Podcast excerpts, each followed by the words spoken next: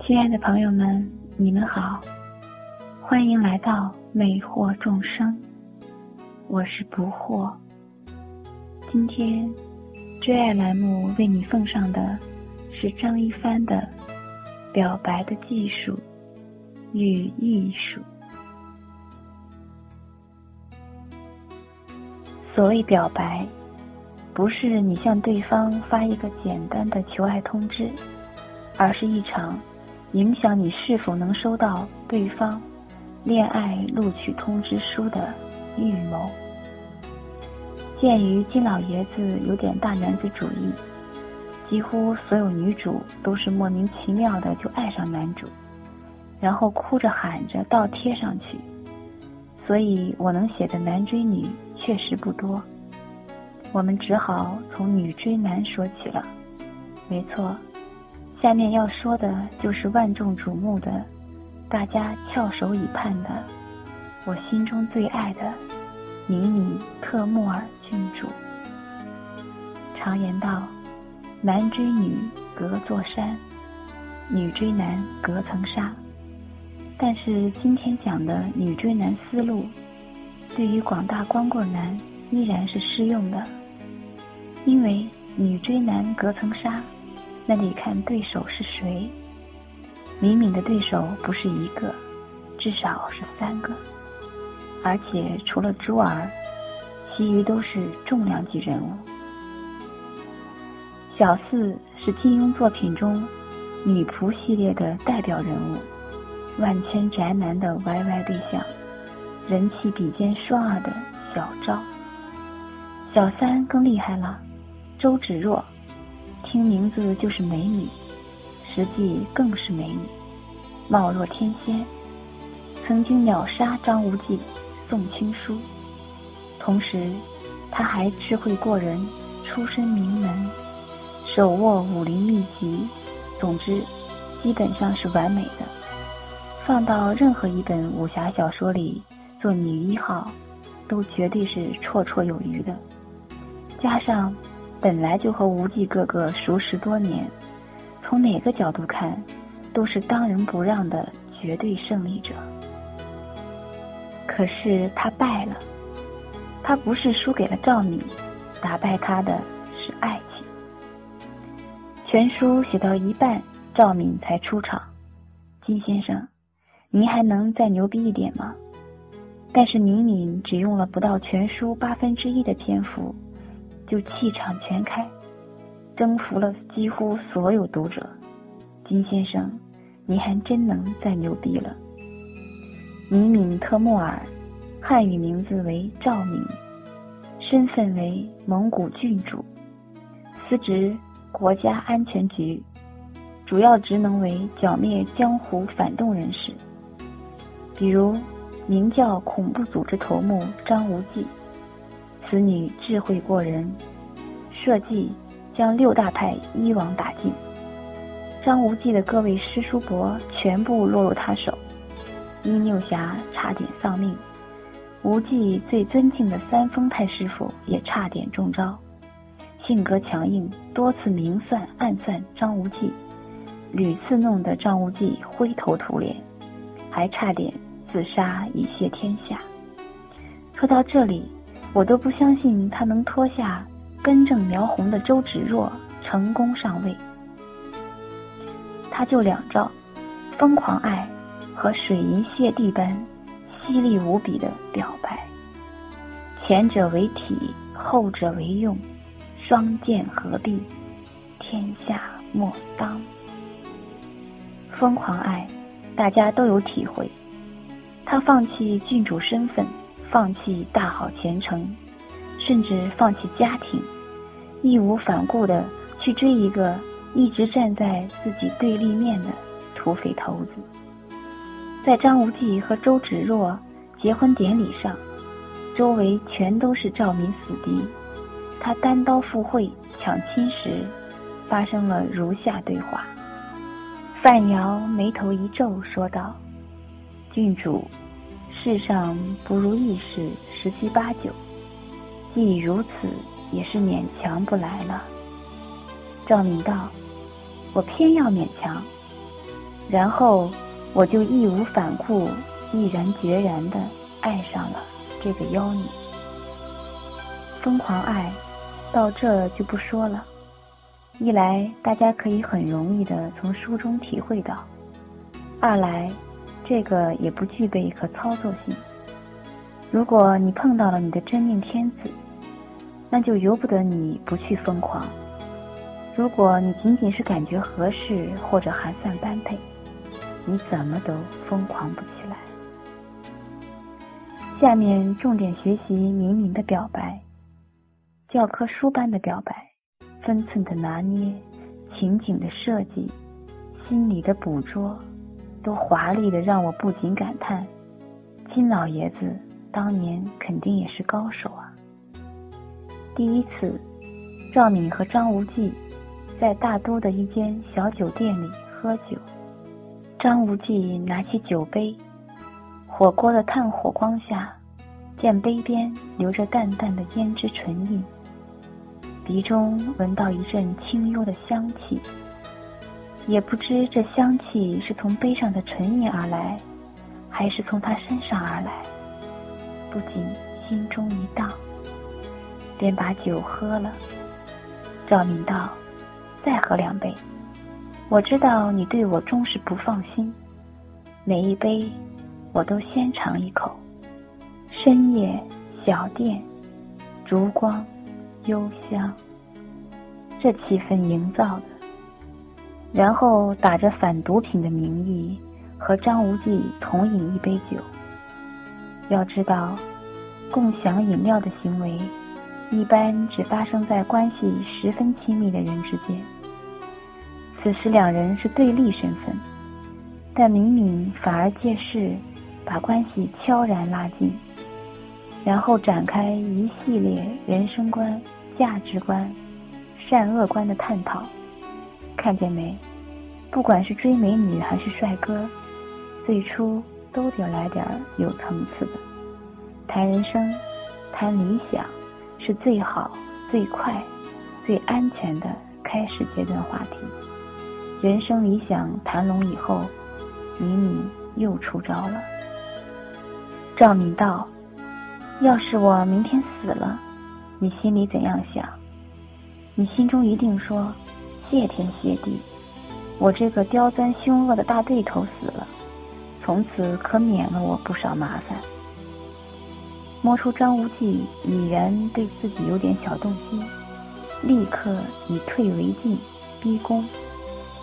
目标达成以后，为了使自己不显得过于强势，立刻又说：“张公子，你说是我美呢，还是周姑娘美？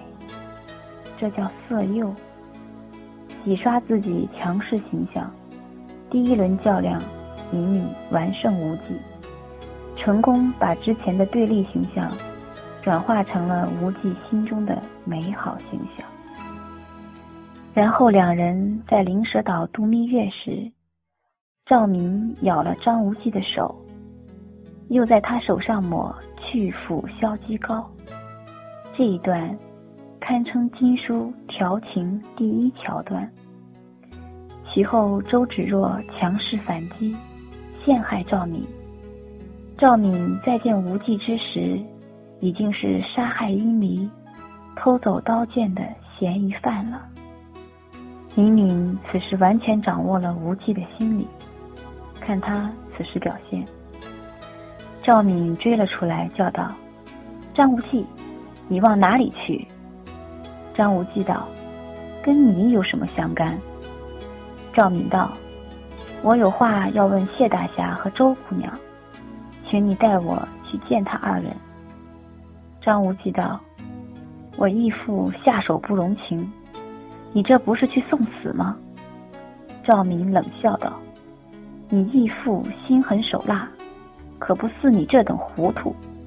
再说，谢大侠杀了我，你是报了表妹之仇，岂不是正好偿了你的心愿？”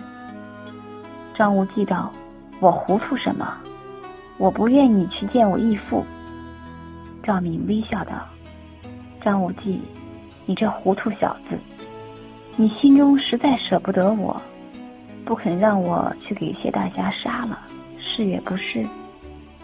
后来张无忌发现殷离是被周芷若杀的，反应却很平淡，连重话都没说两句。这是为什么？其实张无忌的愤怒是出于内心对赵敏的爱。如果赵敏杀了殷离，自己就不能和他继续在一起了，因此恨其不争，才打他耳光。敏敏对无忌的心思洞若观火，强大的洞察力给他带来无穷自信。他知道，哪怕全世界都与他为敌，无忌也会出来保护他的。于是，长剑出鞘，逼得无忌手足无措。第二回合，敏敏再次在极端不利的条件下完胜。其后两人躲入谷中，外面斗得如火如荼。赵敏将嘴凑到张无忌耳边，轻轻说道：“你这该死的小淫贼！”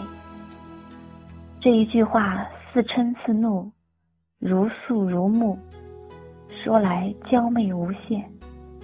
张无忌只听得心中一荡，霎时间意乱情迷，极是烦恼。倘若他并非如此奸诈险毒，害死我的表妹，我定当一生和他长相厮守，什么什么也不顾的了。一句耳边轻语，威力竟如此之大，身外则是如火如荼的争斗。两人处于极其危险的处境当中，可是纵然如此，也没有我要对你说我有多么爱你来的重要。这样的情状，谁能不动情？谁能不动心？再往后，周芷若使尽各种功夫，略微稳住局势，陪着无忌到了大都。无忌来到两人初次相遇的酒店，发现赵敏居然也在，一切如故，瞬间被击倒了。反观周芷若，此时只能一哭二闹三上吊了，失败基本无可挽回。在后来的抢亲什么的已经不重要了，因为无忌已心有所属。他需要的只是一个冠冕堂皇的理由，比如救义父。一旦理由找到，没有了道德的羁绊，他就立刻义无反顾地投入敏敏的怀抱中。下面是启示篇。首先，光爱还不够，要大声说出来。你不说，我怎么知道你要呢？赵敏除了爱的比芷若更炽烈以外，她更加勇于，且善于表达自己的爱。